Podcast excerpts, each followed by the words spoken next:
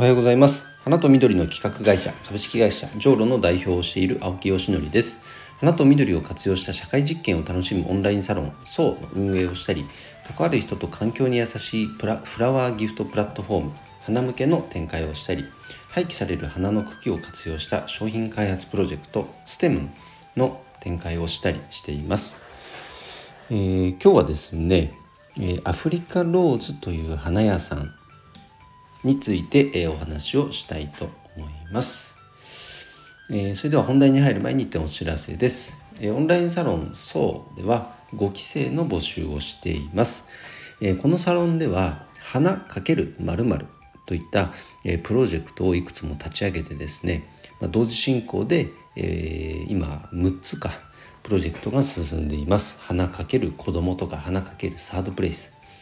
そういったうんとまあ、社会課題に対するアプローチが今のところ多いですけれども別にそれが全てではもちろんなくて単純に楽しそうだなと思うことを花を活用してなんかできないかなとかね。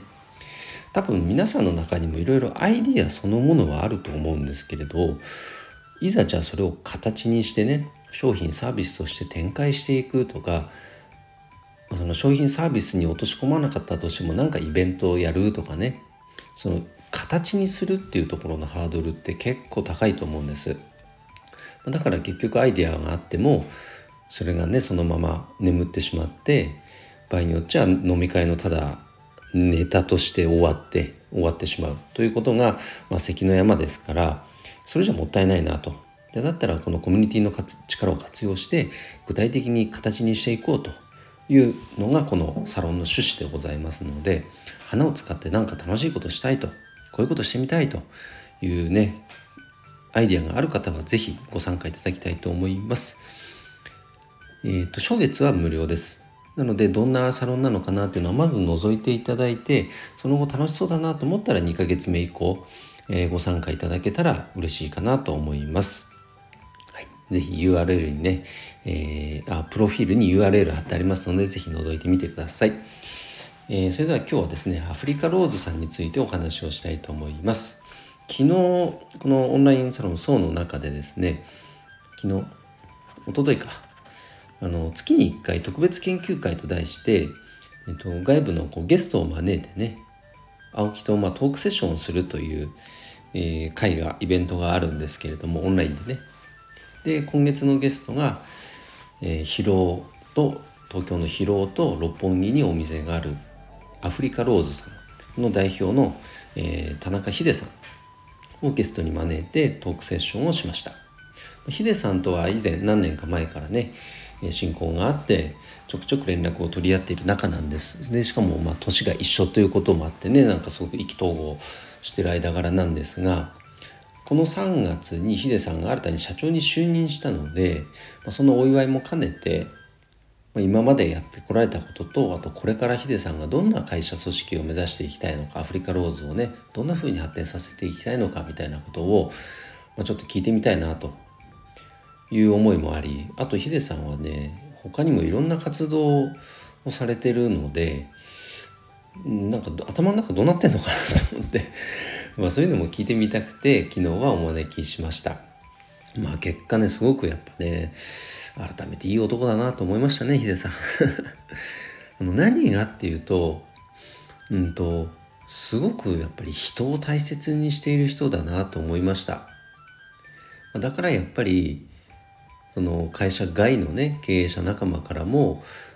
こうなんか相談持ちかけられたりとかあとはやっぱ社内でも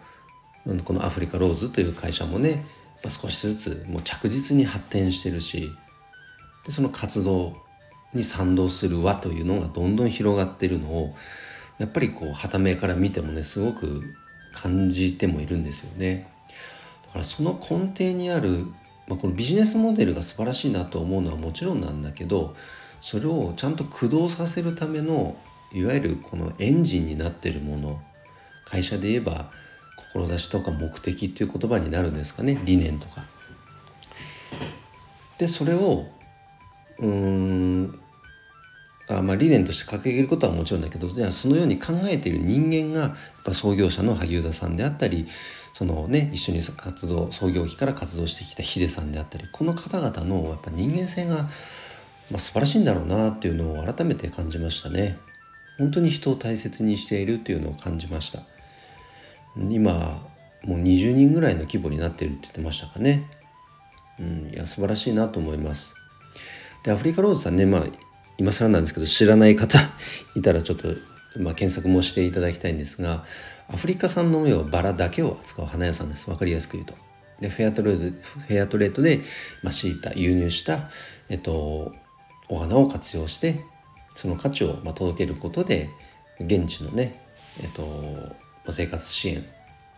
雇用を生み出すこういったことにもつなげるというような素晴らしいこのコンセプトの花屋さんです。うん、でお店がねできた当初っていうのは多分花業界的にはいい意味で非常識だったと思いますね。えー、そんなんで大丈夫？とか受かった見方した方もたくさんいたと思いますけれどもなんかそこからやっぱようやく時代が追いついてきたというか先見性があったんでしょうね。本当まさにこの SDGs が無視できない時代においてあのアフリカローズさんのビジネスモデルっていうのはまさに時代に求められてることになってますよね。うん